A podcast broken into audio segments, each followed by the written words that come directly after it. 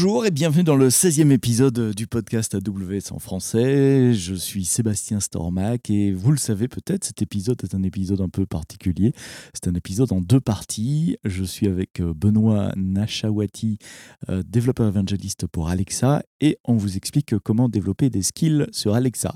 Dans l'épisode précédent, l'épisode 15, on parlait du modèle d'interaction, des utérances, du euh, nom d'invocation. Je vous invite à aller écouter cet épisode-là si vous ne l'avez pas encore fait. Euh, ça sera plus facile pour suivre celui-ci. Dans cet épisode-ci, nous allons parler de la programmation en elle-même. Dans cette deuxième partie, Benoît, on va rentrer dans du code. Oui. Euh, donc là, je suis développeur de skill Alexa. Été sur le portal Alexa. J'ai créé un voice interaction model pour une skill, par exemple, commander une boisson. Euh, j'ai une intention, j'ai des tas de phrases. J'ai soif, donne-moi à boire, etc. J'ai mes slots, café, jus d'orange, machin. J'ai mes. Euh, de quoi on avait parlé Des utérances. Des utérances. Toutes les différentes phrases. Et ok, tout ça, tu nous as expliqué la fois passée que ça pouvait se tester sans écrire une seule ligne de code. Mais si à un moment, je veux amener une boisson à mon utilisateur, ou commander un, véhicule privé, ou commander des fleurs pour madame, ou euh, faire quoi que ce soit d'utile, j'ai besoin d'un back-end et j'ai besoin de code quelque part qui va devoir euh, s'écrire. Quelles sont mes options? Bien sûr. Euh, déjà, dans, ce que l'on évoque, même dans, l'épisode 1 et dans ce qu'on va voir dans cet épisode 2, c'est le cas d'une skill custom. Mhm. Donc, dans le cas d'une skill custom, on a dit première chose, interaction vocale. Euh, deuxième chose, c'est ce qu'on appelle la logique de programmation. Euh, un utilisateur s'exprime à Alexa. On a développé un modèle d'interaction. Ce modèle d'interaction est déployé sur le cloud Alexa qui va permettre à Alexa de justement comprendre l'intention de l'utilisateur. Et pour que la skill puisse répondre à l'utilisateur, eh bien la skill va recevoir une requête de la part du service Alexa. Cette requête, c'est une requête HTTPS euh, qui contient du JSON. Donc, je me remets dans les, petits souliers d'un utilisateur, je suis devant mon appareil Echo, je dis Alexa demande à euh, mon service de boisson de me commander un café. Mon service de boisson, c'est le nom d'invocation, donc Alexa sait que la requête, c'est pour euh, ta enfin pour ma skill à moi. Et Alexa, après avoir fait ce travail de, compréhension de la parole, de, correspondance, j'allais dire de mapping, mais essayons de parler français, de, de, correspondance vers les intentions dont on parlait la fois passée, Alexa, le service Alexa va m'appeler moi, va appeler mon code. Donc je vais avoir du code quelque part. Exactement. Euh, et, Alexa va m'appeler. Exactement. Comme Alexa en fait va t'envoyer une requête HTTP euh, en JSON, bah, typiquement on fait quoi quand on reçoit une requête en JSON? Bah, On répond par une réponse mhm. en JSON. Donc pour traiter une requête, jusque là tout va bien, mais comme on veut traiter une requête, il faut du code. Mhm. Donc euh, cette logique de programmation, quand on regarde sur un skill custom à haut niveau, la seule contrainte, c'est un endpoint public HTTPS mhm. 24/7. Donc je dois, avoir, je dois déployer quelque part un web service. Exactement. Euh, avec du web service. vocabulaire. En, HTTPS, tu as dit ça HTTPS. Donc il faut un certificat valide. Exactement. Mhm. Et donc typiquement, quand on regarde euh, la, la, myriade de services AWS, déjà à la base de la base, on peut penser à des VM. Mhm. On peut penser à du, à du EC2. Je pourrais mettre un, Elastic Beanstalk. Ou un Beanstalk. Avec un load balancer. Exactement. Ça fait beaucoup d'infrastructures. Mais ça, fait beaucoup d'infra, on est d'accord. Mais déjà pour dire que euh, c'est la contrainte HTTP. Mais tu parles d'AWS, mais ce endpoint, il doit être sur AWS Non, voilà, c'est pour ça que je voulais d'abord ah, mentionner HTTPS, c'est que euh, ça peut être mis sur une VM sur AWS, ça peut être mis sur une VM ailleurs, ou bien ça peut être mis dans un data center euh, que, tu, euh, que tu opères, ou bien ça peut être mis dans ton serveur à la cave. Euh, la contrainte, c'est HTTPS 24/7 public. Qui peut être on-prem, qui peut être chez un, cloud public autre que AWS, ou évidemment, et c'est notre préférence, bien chez sûr, AWS. Bien sûr. Ça peut être sur mon laptop aussi, du coup si j'ai un reverse DNS et tout ce qu'il faut pour faire rentrer de l'HTTPS sur mon laptop, ça, Alors, on va dire pour, pour tester ta skill et pour mhm. développer, euh, certaines personnes euh, utilisent cette pratique-là. Mhm. C'est avant tout pour développer. Maintenant, euh, pour ah que ta skill soit. il y a déjà 24-7, donc déjà, si tu n'as plus de batterie ou si, si, si, tu fais un reboot, bon, ça ne va pas bien le faire. Mais même si tu te dis, bon, finalement, pour développer, je développe de cette manière-là et je laisse cette configuration, ça ne passera pas. Ça ne mhm. passera pas parce qu'il va y avoir une étape de certification qui va arriver et euh, l'équipe de certification va vérifier cette, euh, cette typologie de endpoint. D'accord. Donc, euh, mais, un endpoint HTTPS. Endpoint HTTPS. Qui Après, reçoit du JSON et qui rend du JSON. Voilà. Après, dans la pratique, ce qu'il faut voir, c'est que le le service Alexa est aussi compatible avec AWS Lambda. Alors ça veut dire quoi compatible avec AWS Lambda Je, t'arrête juste pour les, auditeurs qui ne connaissent pas AWS Lambda, et juste pour éclairer le terme bien quand sûr. on introduit un nouveau service. Donc AWS Lambda, c'est un, service AWS qui vous permet de déployer du code dans le cloud AWS sans devoir gérer l'infrastructure sous-jacente. Donc en gros, vous copiez-collez une fonction en Python, en Node.js ou un fichier zip si la fonction est un peu grande, et Lambda va vous donner un environnement d'exécution sans à ce que vous ayez à gérer, un système d'exploitation, un espace de fichiers à faire des patchs, des reboots, euh, updater des kernels et des choses comme ça. C'est ce qu'on appelle du serverless, l'exécution de code sans serveur, en tout cas sans serveur géré par vous euh, dans le cloud. Et donc tu me dis qu'Alexa est compatible avec Exactement. AWS Lambda, donc ma logique, je peux la mettre dans Lambda? Exactement. Euh, et quand on dit qu'elle est compatible avec AWS Lambda, je pense que tu pourrais même le préciser, ça veut dire quoi concrètement? Ça veut dire que un des déclencheurs disponibles sur AWS Lambda est de type Alexa ça veut dire ça quand je dis que c'est compatible. Donc dans ma console AWS Lambda, euh, à gauche, là, on voit tous les, services qui peuvent déclencher Lambda. Exactement. Alexa est là. Ça peut Alexa est là. Alexa Exactement. D'accord, mais ça, ça simplifie beaucoup mon infrastructure parce que du coup, je ne dois pas avoir de virtual machine, etc. Exactement. Je mets juste mon code et je n'ai pas à me soucier du 24 sur 24. C'est AWS qui le fait pour moi. Exactement. D'accord. Par défaut, c'est HTTPS, mais pour simplifier la vie, beaucoup de développeurs utilisent AWS Lambda. Mhm. Euh, et d'autant plus, je pense qu'on pourra peut-être en dire deux mots par la suite, c'est que tout comme AWS, il y a aussi une ligne de commande, la CLI, mhm. sauf que c'est pas la CLI AWS, c'est la CLI Ask, Alexa mhm. Skill Kit. Et donc, en utilisant cette CLI, en une ligne de commande, on peut déployer à la fois son modèle d'interaction sur le cloud Alexa et sa fonction lambda. Ah oui, donc la CLI fournit des services de haut niveau Exactement. pour aller créer les services à la fois du côté Alexa et à la fois du côté mm. AWS. Bon, bien sûr, ça veut dire qu'il faut juste une petite étape de configuration 1 sur le portail développeur Alexa mm-hmm. pour que cette clé puisse accéder à ton compte Alexa, mm-hmm. mais aussi euh, utiliser par exemple euh, un euh, profil IAM ou un mhm. utilisateur IAM et des accès programmatiques. avoir une clé secrète et Exactement. une clé, une Exactement. key, une secret key. Exactement. D'accord, mais ça, ça, on peut vivre avec. La plupart des gens qui nous écoutent, je suppose, ont une clé secrète, une secrète ou savent comment en générer. Euh, et donc, il faut la donner à la ligne de commande Alexa. Il y a d'autres moyens pour, pour coder, donc endpoint, HTTPS, Lambda, ça c'est pour le runtime. Maintenant, pour l'édition. Oui, donc pour, euh, pour l'édition, donc déjà, un, on a mentionné qu'il y a la CLI. Mhm. Donc ça veut dire quoi? Ça veut dire que concrètement, lorsque je développe, si je le souhaite, je peux développer offline. Euh, je peux avoir euh, mon éditeur de code sur ma, sur ma machine mhm. et euh, je vais en mentionner un et vous verrez pourquoi. Je vais mentionner Visual Studio Code. Et en utilisant Visual Studio Code, je vais pouvoir écrire. On écrit du JSON en modèle interaction, donc j'écris mon modèle interaction en JSON et pour mon backend, je reçois du JSON, j'envoie du JSON. Donc je peux l'écrire dans tout langage de programmation qui est supporté par Lambda si on considère que ma target de déploiement sera Lambda.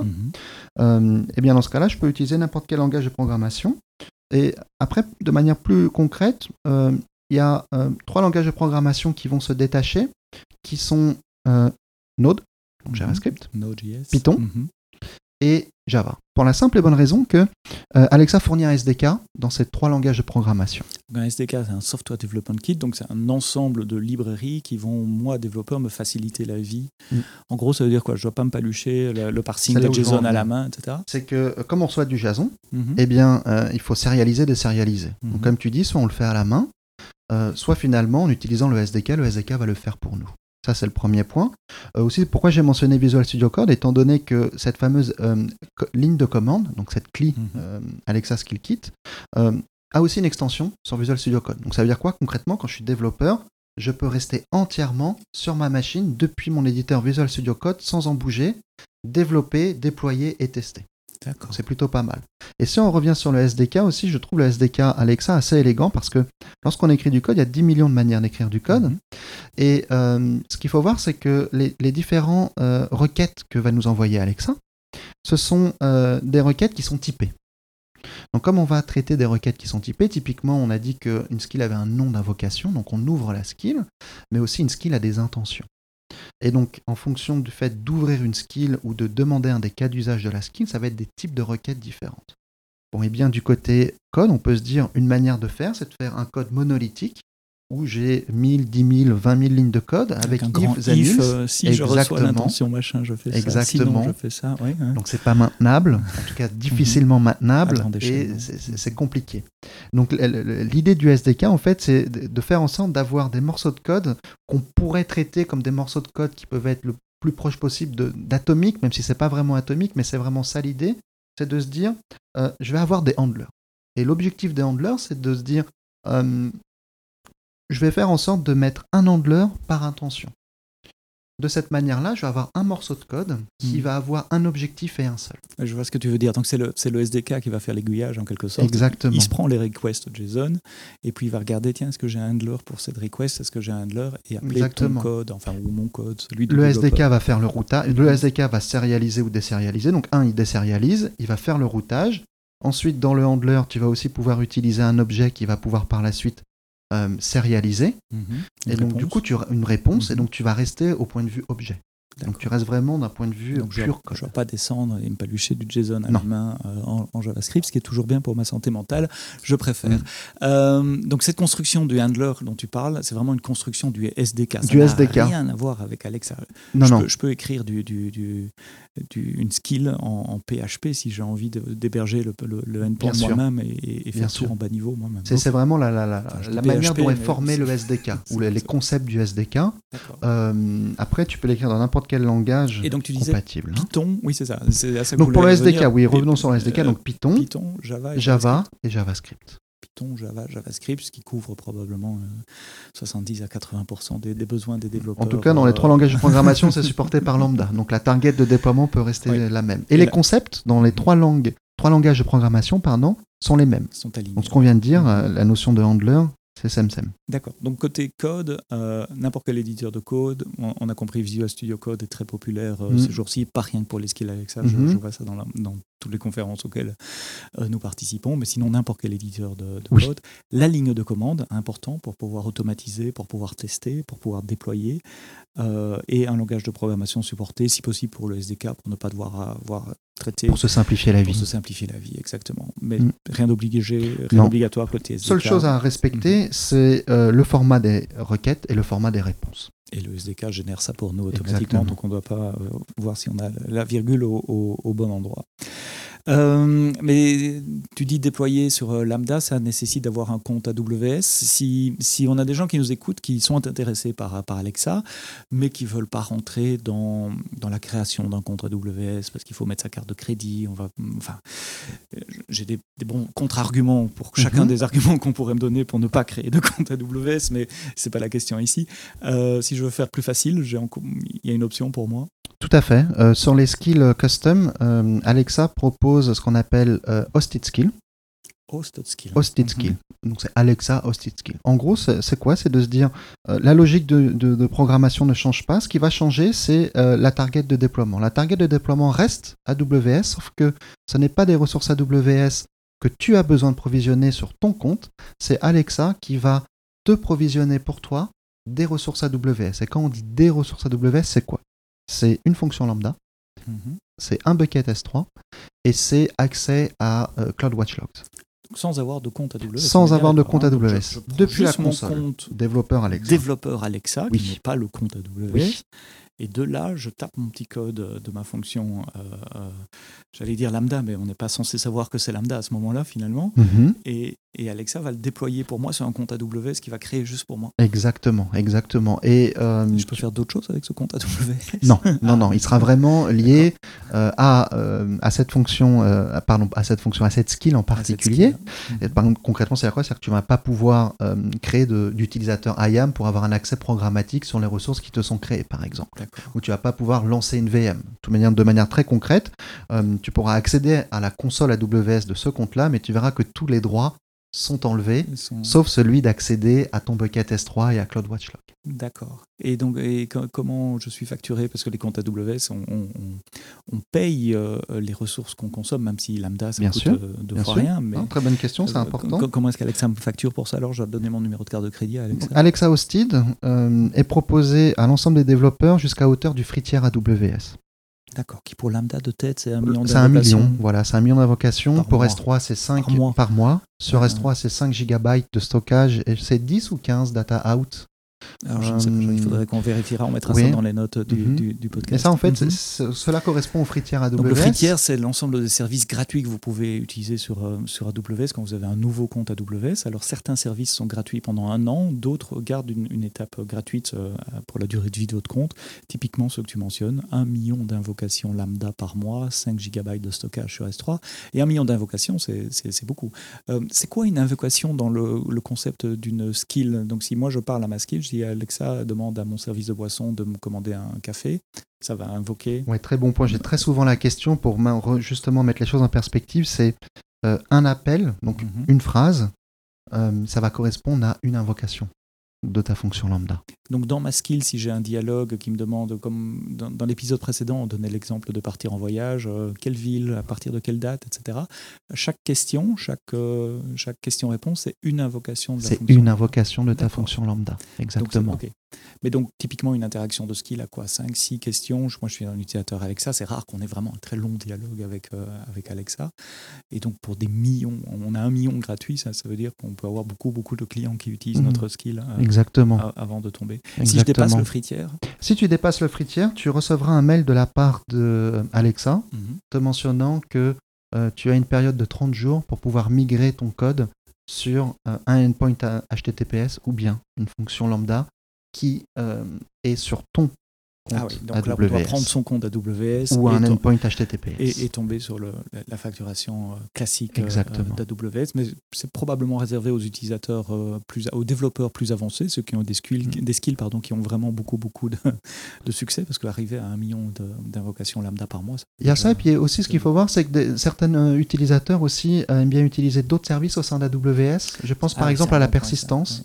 Mm-hmm. si on parle de persistance, voilà par exemple prenons le, cas de DynamoDB. Mhm. Ce qu'il faut voir, c'est que lorsqu'on écrit son backend, effectivement, la logique va être dans Lambda. Bon, Lambda, c'est serverless, mais c'est surtout stateless. Ça veut dire que si on souhaite persister des informations, il faut le persister ailleurs.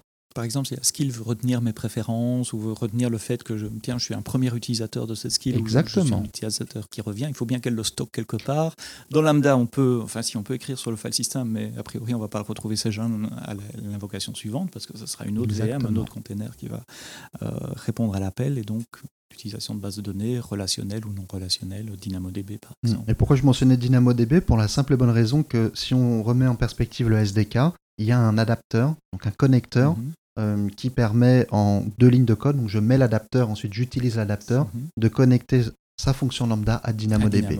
Bon, bien sûr, il mhm. faut s'assurer que le, le rôle d'exécution de la fonction lambda puisse accéder à DynamoDB euh, mais sinon, ça, ça, marche avec ces deux lignes de code. C'est hein. très facile d'intégrer DynamoDB avec le SDK. C'est pour ça que je mentionnais DynamoDB. Mais si on veut DynamoDB, on ne peut plus utiliser les, les, hosted skills. Il faut avoir son compte AWS. Exactement. D'accord, bien compris.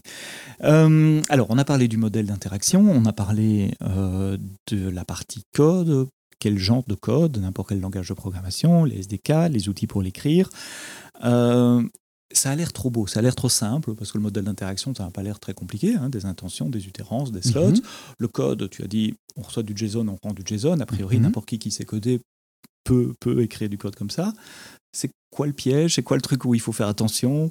Pourquoi c'est pas aussi simple que ça en a l'air euh, euh, Les points d'attention sont surtout sur la partie vocale. Parce que du code restera du code. On reçoit du JSON, on répond du JSON. Donc les points d'attention, c'est de, comprendre ce qu'est le design vocal. Et c'est vraiment très différent de ce à quoi on est habitué si on pense au web ou au mobile. Euh, c'est différents points qu'on exprimait euh, précédemment. Tout à chacun, ça faut vraiment le garder en tête, tout à chacun s'exprime différemment. Mhm. Mais aussi lorsqu'on s'exprime euh, avec une autre personne, tiens, lorsqu'on est en train de dialoguer mhm. à l'heure actuelle, on s'exprime et on met des notions différentes, mais jamais en utilisant les mêmes mots. Donc il faut toujours penser à rajouter de la variété dans son dialogue. Et pourquoi la variété dans les choses qu'Alexa comprend ou de la variété dans les choses qu'Alexa J'ai envie de dire les deux, mon capitaine. Va, répondre. Euh, premier point, c'est de s'assurer qu'un utilisateur peut s'exprimer de manière naturelle. Mhm. Et donc euh, d'avoir dans son modèle interaction le champ lexical le plus large possible pour comprendre les différentes manière de s'exprimer en français. C'est ce dont nous avions parlé dans l'épisode 1 et je vous invite à aller retourner écouter cet épisode-là. Le nombre de phrases, d'utérances qu'il faut euh, générer peut-être ou en tout cas écrire pour qu'Alexa puisse les faire correspondre correctement aux intentions. D'accord. Ensuite, il y a la variété. La variété de réponses. Euh, lorsqu'on dialogue, on va jamais exprimer euh, la même notion avec les mêmes mots. Mhm. Si, imagine, en fait, tu utilises une skill et la, la skill te dit toujours les mêmes mots au bout de la dixième, quinzième, vingt fois vingtième fois d'utilisation, tu ne seras pas content, tu seras fatigué mhm. et tu ne trouveras pas ceci euh, engageant mhm. et naturel. Euh, du coup, l'idée ici est de se dire, bah, justement en utilisant cette fameuse persistance, je vais pouvoir amener de la variété et réavoir des réponses différentes que je vais proposer à mes utilisateurs. Concrètement, pour des gens qui écrivent du code, ça veut dire plutôt que de hard-coder dans son code euh, la réponse qu'on va envoyer à Alexa, qu'Alexa va prononcer, c'est avoir une banque de 5, 10, 15, 20 réponses, euh, tournures de phrases différentes, des mots différents, et en choisir une ou au random, ou en, enfin en random. dans un premier temps, on commence en random, et ensuite mhm. après, on peut évoluer. Et aussi ce que font euh, notamment les personnes qui travaillent en équipe, parce qu'on peut, lorsqu'on est, on fait un projet, il y a bien sûr des développeurs, mais il y a aussi d'autres profils, mhm. et notamment aussi, il peut y avoir des profils correspondant à des personnes qui font le design et qui écrivent les réponses. Hein. Et donc là-dessus, on peut imaginer que toutes ces réponses, euh, donc les prompts, peuvent se trouver dans un CMS par exemple. Et euh, de cette manière. Et accéder exactement. ou au pire des cas, télécharger, mettre un JSON avec le reste. Exactement. Et, ça permet aussi de le mm. modifier au runtime sans avoir à redéployer, son code. toujours important de bien séparer les concepts entre le code et le, et le vocal. Hein. Euh, aussi des, des, points qui, sont, qui peuvent être aussi simples qu'un message d'aide. Tiens. Mm-hmm. Ce qu'il faut voir, c'est qu'on est avant tout sur une expérience vocale. Comme on est mm. avant tout sur une expérience vocale, bien sûr, on a dit dans, dans, dans l'épisode précédent qu'il y a des euh, appareils avec écran, mais il y a aussi des appareils sans écran. Donc ça veut dire que euh, les utilisateurs n'ont pas forcément de repères. Mm-hmm. Et donc l'un des repères qui est utilisé dans une skill, c'est le message d'aide. Et donc dans le message d'aide, déjà un sur une skill custom, c'est obligatoire. Et c'est l'opportunité au développeur de pouvoir proposer à l'utilisateur ce que fait la skill, ce que ne fait pas la skill, et comment l'utiliser. Comment l'utiliser veut dire lui proposer certaines phrases pour utiliser sa skill. Oui, il n'y a rien de pire que, là je parle en tant que, client d'Alexa, utilisateur quotidien d'Alexa, c'est-à-dire Alexa, démarre-moi tel, euh, tel skill, et euh, dit Bonjour, bienvenue dans ma skill, comment puis-je vous aider? Hmm. Je ne sais pas comment vous pouvez m'aider. Moi, c'est la première fois que je le dis. Ah, ça, ça, oui, tu as raison, c'est très très mauvais. Il faut éviter les questions ouvertes. Parce que mhm. les questions ouvertes, il n'y a rien de pire. C'est que voulez-vous faire? Alors là, c'est la mhm. fin du monde. Que voulez-vous faire? T'as envie de faire tout? Tu vas à un café, tu vas aller faire du sport, tu vas aller faire la piscine, mais la question est trop ouverte. Guider l'utilisateur, par exemple, dire bonjour, bienvenue dans le skill euh, de ma banque, je peux vous donner le solde du compte ou faire un paiement. Que mm. souhaitez-vous faire? Et si on présente la question comme ça, ben, on, a donné les deux options. Euh, Exactement, on propose des options, donc on guide l'utilisateur. Donc c'est du semi-ouvert ou semi-fermé, ça dépend si on prend le verre à moitié plein ou à moitié vide. Hein. En fait, si vous développez du code, vous devez bien vous rendre compte que euh, dans une interface vocale, il n'y a, pas, il a pas de support visuel. Ça a l'air, ça a l'air bateau ce que je viens de dire là. Dans une interface vocale, il n'y a pas de support visuel.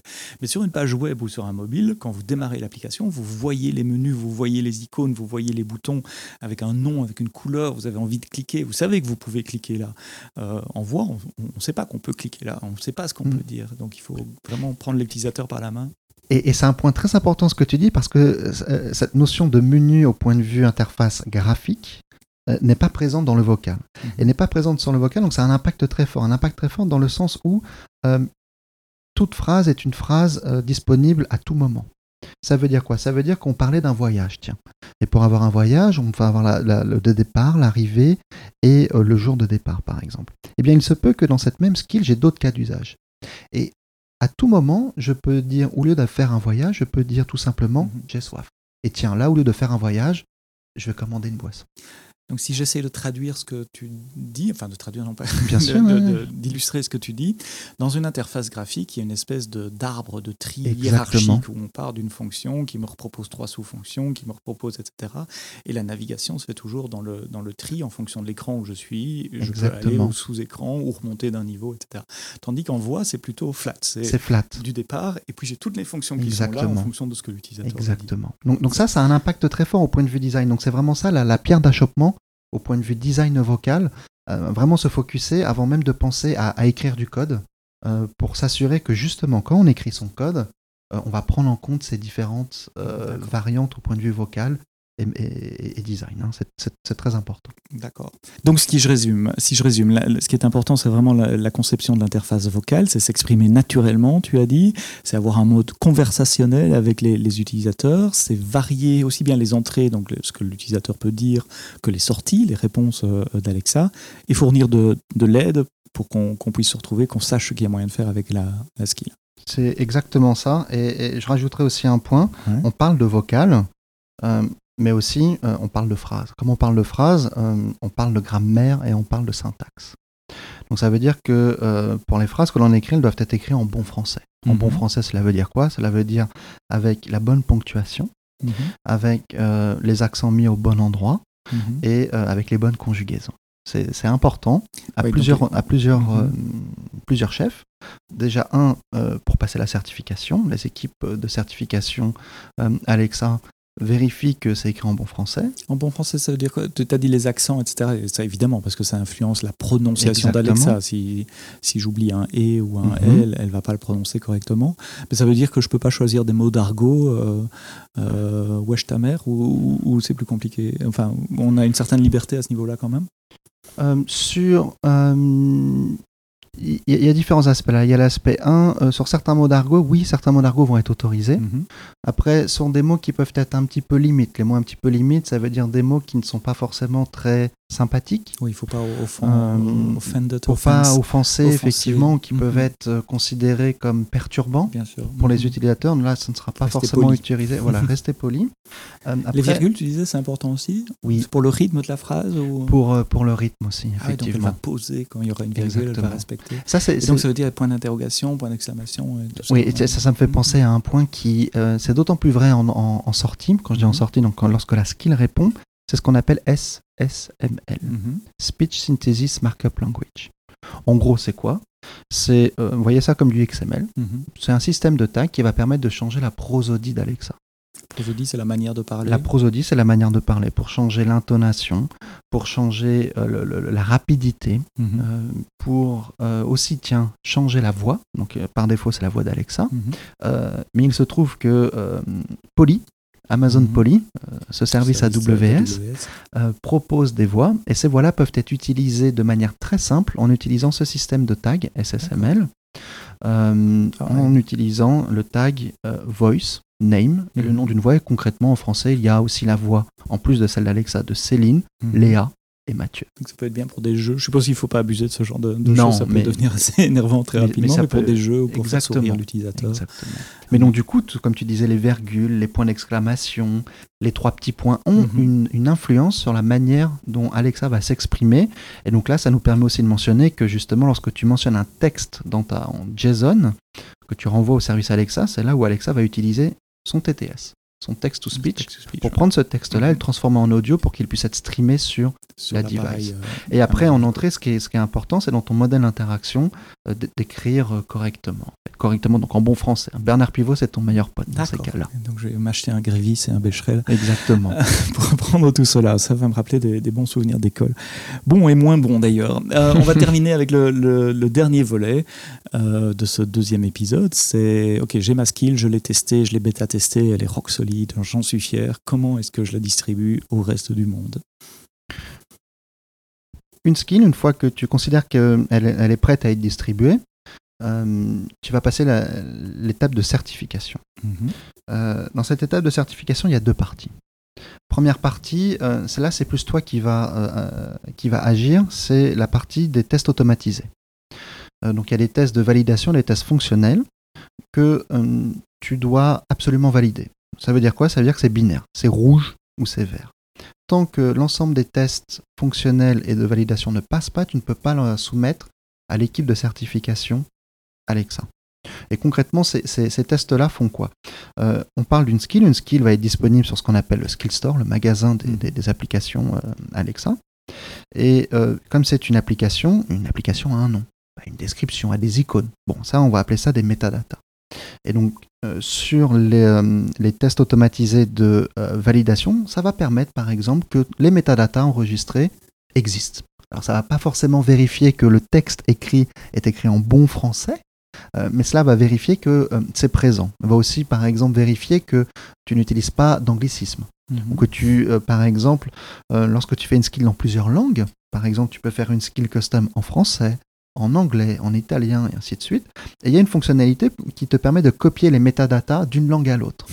Alors bon, certaines, voilà, tu, tu copies-colles, mais, mais tu oublies de, traduire. Donc c'est là où il faut, il, faut, il faut bien faire attention de bien respecter la langue. Donc une fois que toi, en tant que développeur, tu as tourné ces tests-là et que mhm. tu t'assures qu'ils sont corrects. Ces tests sont, ils sont disponibles dans la console C'est un bouton à cliquer Voilà, ils sont disponibles euh, soit dans le, la console développeur mhm. Alexa, et euh, si tu préfères travailler de manière programmatique, tu as accès au même test via la CLI Alexa. Et euh, une fois que tu es green, une fois que les tests sont, sont passés de avec succès, tu peux envoyer ta skill en certification. Et donc là, euh, ça va être reçu par euh, une équipe au sein d'Amazon de personnes qui parlent là ou les langues dans lesquelles ta skill sera certifiée. Donc c'est des personnes humaines, c'est des êtres humains qui fonctionnels. Exactement. Test fonctionnel, ils vont aussi revoir les métadatas, donc mhm. les descriptions. Ils vont aussi s'assurer que, au point de vue euh, conformité, euh, tout est correct, qu'il n'y a pas de, de, de, sujets qui sont euh, tabous, ou interdits par Amazon. Ou interdits, exactement. Et, ces règles, elles sont opaques et obscures ou elles sont très très claires? Pas du tout. elles sont, elles sont disponibles, elles sont très claires. elles sont disponibles dans la documentation des skills Alexa où euh, il y a différents euh, sujets mhm. dans la certification.